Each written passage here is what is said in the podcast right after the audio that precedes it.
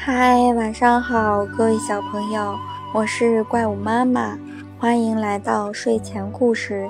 今天我给大家讲的故事的名字叫做《害羞的小甲虫》。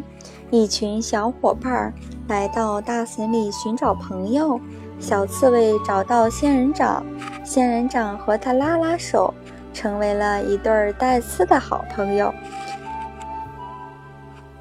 小鸽子找到了巩童，巩童笑了，说道：“太好了，我的小名就叫鸽子树，欢迎小鸽子来我家做客。”小甲虫很害羞，不敢和花草交朋友。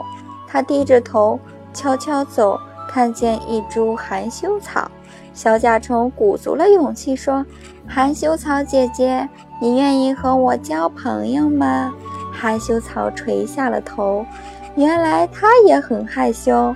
小甲虫快乐地唱了起来：“你害羞，我害羞，害羞也有好朋友，好朋友拉拉手，我们的友谊最长久。”小朋友们，今天的故事就讲到这里喽，明天见哦。